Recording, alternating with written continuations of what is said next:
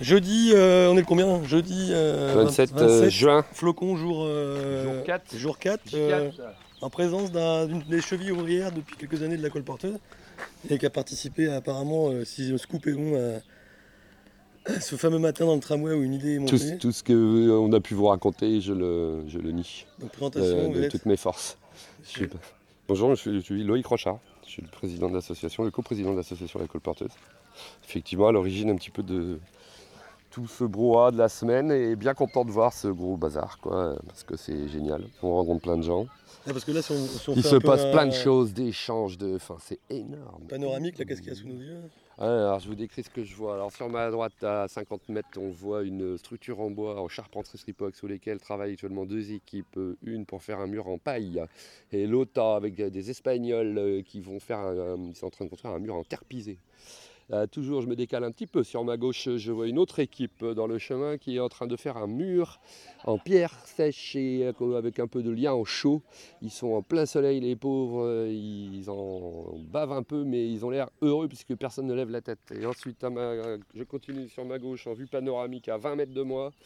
J'ai des gens qui sont en train d'apprendre à justement fabriquer une charpenterie réciproque avec un professionnel de, de cette technique-là. Et là, ça a l'air d'être euh, passionnant parce que là, les gens, ils discutent, ça échange. Je vois les mouvements de bras, euh, ils sont... euh, ça parle quoi. Et ensuite, j'ai à ma gauche là-bas une autre petite équipe là avec euh, Jocelyn qui est à l'ombre tranquille. Alors eux, ils ont choisi peut-être le meilleur euh, workshop parce que eux, ils sont en train de refaire le monde.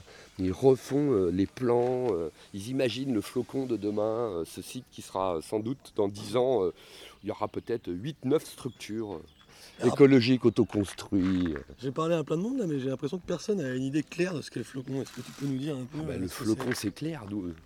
Moi, parce que le jour où on a imaginé ce flocon, j'étais avec un autre euh, gars qui était en plus, plus malade que moi, je pense. Quoi. Et on a imaginé des choses. Et ben nous, dans notre tête, c'est clair. C'est la future structure d'accueil de la colporteuse.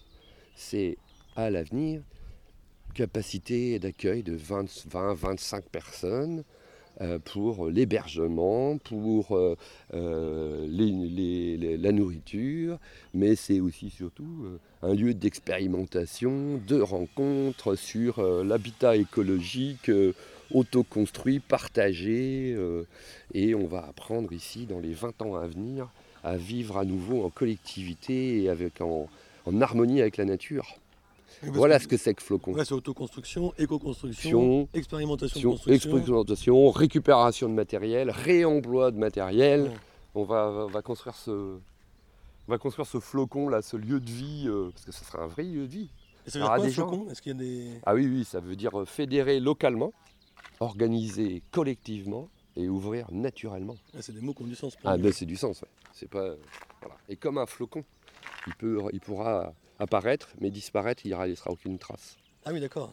Il ne laissera aucune trace sur le c'est territoire. Sur le Et oui. euh, vous avez, t'as, t'as participé, toi, Loïc, à, à pas mal de, de- bah, de projets, des séjours aussi euh, par rapport à ça. Mm. enfin, qu'est-ce, que- que tu retiens un peu des expériences européennes dans- pour la colporteuse? À titre perso, à titre À collectif titre perso, bah, moi, ça m'a permis de, bah, de voyager, de rencontrer euh, des gens, de, de- d'aller à la rencontre de, de collectifs un peu partout en Europe euh, sur l'économie sociale et solidaire, sur euh, l'habitat. euh. on avait été voir justement l'année où nous est venue l'idée du flocon. on sortait à ce moment-là et on allait rencontrer des gens qui sont dans une forêt à Stockholm, sur un lieu qui avait été autoconstruit aussi, mais il y a 50 ans. et c'est là que nous est venue l'idée de à la fois l'habitat, le type d'habitat, et puis surtout avec mon grand copain Mathieu, du modèle économique à venir euh, de l'association La Colporte. Et du, ah, du coup, ça, vous le faites en partenariat avec une autre association? Oui, une belle association aussi qui s'appelle La Cepaille. Euh, Anthony, Donc, c'est le directeur à ma la, la gauche, là, casquette qui de fait la CEPAI. guignol, Est-ce que là. tu peux nous présenter un peu la CEPAI en La deux, trois CEPAI. Le- Anthony- Anthony Grelier, directeur de la CEPAI. La, la CEPAI en deux, trois mots. T'as trouvé tu Voilà, voilà, ça c'est un Ouais, exemple parfait. Voilà, on est en, en pleine, euh, en pleine euh, dissertation, on est interviewé, là on est coupé parce qu'il faut fournir un tuyau. Et ça a l'air vital de trouver un tuyau.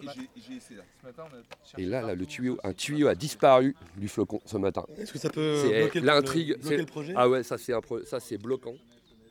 Ça peut être bloquant pour les 20 ans à venir parce que si ce matin, dans les quarts d'heure qui suivent, on ne se trouve pas le tuyau de la CEPAI, le projet va tout s'arrêter.